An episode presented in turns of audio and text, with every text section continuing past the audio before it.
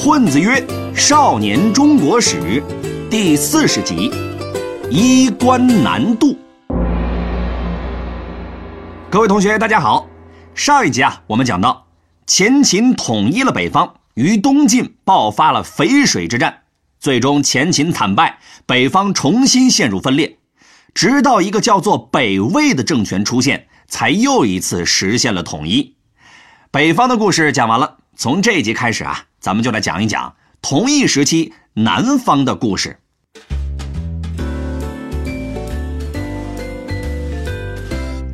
南方的主角不像北方那么多，只有一个，那就是东晋。东晋的开国皇帝司马睿是司马懿的曾孙，以前呢只是一个世袭的藩王啊，相当于公司的储备干部。八王之乱的时候，司马颖因为抢走了晋惠帝，引发众怒，司马睿啊就跟着其他人一起讨伐司马颖，结果讨伐失败，只能跑到山东猥琐发育。过了几年。司马颖终于被自家人赶下了台，司马睿又重新得到了重用，当上了江苏地区的一把手。虽然从储备干部变成了大区经理，可司马睿的野心并没有满足。他觉得呀，西晋迟早要完，不如早做打算，另起炉灶。司马睿啊，有个智囊叫王导，是当时很有影响力的士族。他给司马睿提了个建议。去南京，于是呢，当西晋政权正硬撑着最后一口气跟胡族死磕的时候，司马睿和他的小弟们开始了搬家行动。虽然当时的南方啊还是落后地区，但是总好过北方天天打打杀杀。于是，一帮想要避难的北方士族也都跟着司马睿来到了南京。因为这个士族啊，穿衣服会戴头冠。所以啊，这次历史事件也被称为“衣冠南渡”。司马睿的势力在南方逐渐发展壮大。过了几年呐，西晋王朝在胡人的围殴之下彻底歇菜，于是司马睿便在南京登基称帝，国号依然是晋。因为南京呢在洛阳的东边，所以啊史称东晋，司马睿就是晋元帝。但是啊，司马睿终究是个储备干部出身，即使当上了皇帝，在别人眼里呢，也只是个走了狗屎运的。所以呢，士族们根本不把他当回事儿。再加上从北方涌来一大票士族，跟本地的土著士族又有矛盾，所以啊，朝廷就动荡不安。这时候就要靠王导来打理了。他一面劝司马睿善待群臣，一面啊跟大家谈心，哎，总算是把局势给稳定住了。司马睿呢对王导也非常器重啊，称他为重父，像尊重父亲一样尊重他。王氏家族在这一时期啊是空前鼎盛，掌握朝廷大权，甚至不弱于皇族司马氏。所以呢，当时的老百姓就把这个现象称为是王与马。共天下。司马睿看着自己的国家逐渐稳定，哎呀，心里也是乐开了花天天沉浸在灯红酒绿中。但是偏偏在这个时候，有人让他不高兴了。谁呢？这个人名叫祖逖。以前呢，他是西晋的将领，后来呢，跟着司马睿一同南下。祖逖呢，虽然身在南方，但心里啊一直挂念着北方。当年晋敏帝曾经给司马睿发信息啊，让他来北方帮忙。可是司马睿正在自己的江南开发区忙得起劲儿呢，根本不想北伐。祖逖知道了这件事儿，就天天劝司马睿：“老大，胡人都骑到咱们头上来了，咱们再不吭声，将来怎么面对列祖列宗啊？”司马睿呀，实在架不住他这么个劝法，没辙了，就给了他很少的兵力，哎，让他自己去折腾。可是祖逖这个人呢，那可不是吃素的，自力更生，艰苦奋斗，打了好几场胜仗，夺回了不少的地盘，北伐股票一路看涨。这时候，司马睿却有点坐不住了。哎呀！我让你去北伐只是客气一下，你还当真了？立下这么多战功，要是继续让你发展下去，绝对是个威胁。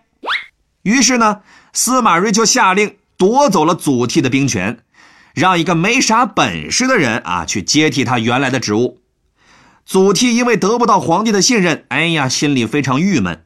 偏偏在这个时候，朝廷又发生了内乱，北伐的事儿啊就更没影儿了。于是呢，失望的祖逖一病不起，没过多久就去世了。胡人听说祖逖去世，哎，立马来了精神。祖逖生前收复的那些城池啊，全都被夺走了。他辛辛苦苦经营多年的北伐，至此也正式宣告失败。那么，朝廷又发生了什么内乱呢？前面啊，我们说过，作为宰相的王导一直辅佐司马睿，王导的亲戚呢也因此得势，朝廷啊很快被王家人掌握在手中，特别是他的哥哥王敦，手握兵权，没人敢得罪他。司马睿啊，刚开始还不说什么，等到皇帝的位子坐稳了，哎，心里对王家这哥俩呀就很有意见了。更何况人们现在都说王与马共天下，哎，这摆明了就是要和他们司马家平分江山呢，是个皇帝都忍不了。所以呢，司马睿就找来几个眼线，安插在王敦的身边。监视他的一举一动，结果呀，眼线没有带来什么情报，反而被王敦借题发挥。哎，说皇帝身边有奸臣，带着兵就杀向了京城。名义上说是清君侧，其实啊，就是想谋反。清君侧的意思呢，就是说，哎，皇帝身边有坏人，哎，我得去帮皇帝。历朝历代打这个旗号的，十个有九个都是谋反。司马睿呢，一看娄子捅大了，哎呀，赶紧派军队去招架，结果被王敦杀的是落花流水。这时司马睿才意识到，自己就是条胳膊，根本拧不过人家王家人的大腿，于是只能陪着笑脸对王敦说：“嘿嘿，大哥，我错了。当个皇帝憋屈到这份上啊，也是没谁了。”王敦看司马睿认错态度良好，哎，就暂且放了他一马。此时，王敦自己给自己升了职，加了薪，然后带着军队得意洋洋地回了老巢。打那儿以后，王敦就成了朝廷的遥控器，他想干啥，哎，朝廷就得干啥。而司马睿呢，身为皇帝，一点实权都没有，心里憋屈。时间一久，得了病，后来呀，就领了便当了。司马睿去世后，他的儿子司马绍当了皇帝，这就是晋明帝。王敦的谋反行为呢，王家人里面啊也有很多人反对，比如说王导，他就坚决站在司马家一边，跟王敦划清界限。而新登基的司马绍呢，手段比他爹呀要厉害的多了，处处防备，积蓄力量。后来双方果然又起了冲突，一言不合就打了起来。这时候的王敦已经病入膏肓，床都下不来了。他的那些小弟呢，也没有一个能打的。几波进攻下来，都被司马绍的人给挡了下来。而王敦这边呢，仗还没打完，他就去世了。剩下的那些人呐，根本不堪一击，很快就都被平定。虽说王敦领了便当，但司马绍啊还是不解气，把王敦的尸体挖了出来，又是砍又是烧，总算是替他老爹出了一口恶气。至此，王敦之乱终于落幕，朝廷上下算是松了一口气。然而，这只是动乱的开始，更多更大的动乱即将发生。这就是我们下一集要讲的内容了。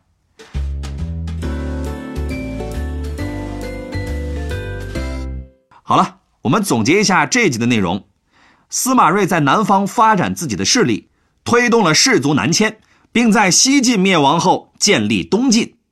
由于被大将军王敦处处挟制，司马睿最终忧郁而终。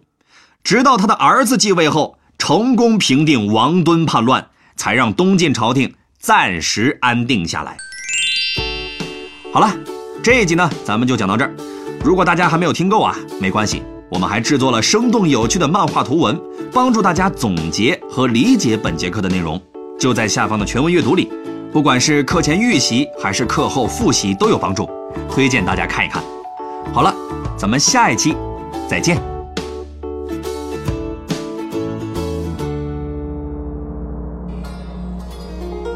尧舜禹夏商周，春秋战国大乱斗，一个秦，两个汉，三国英雄点个赞，东西晋，南北朝，风流奇葩乐逍遥，隋姓杨，唐姓李，宋辽金夏在一起，元明清，帝王丸。皇上丢了金饭碗，混子哥，每周见，中华上下五千年。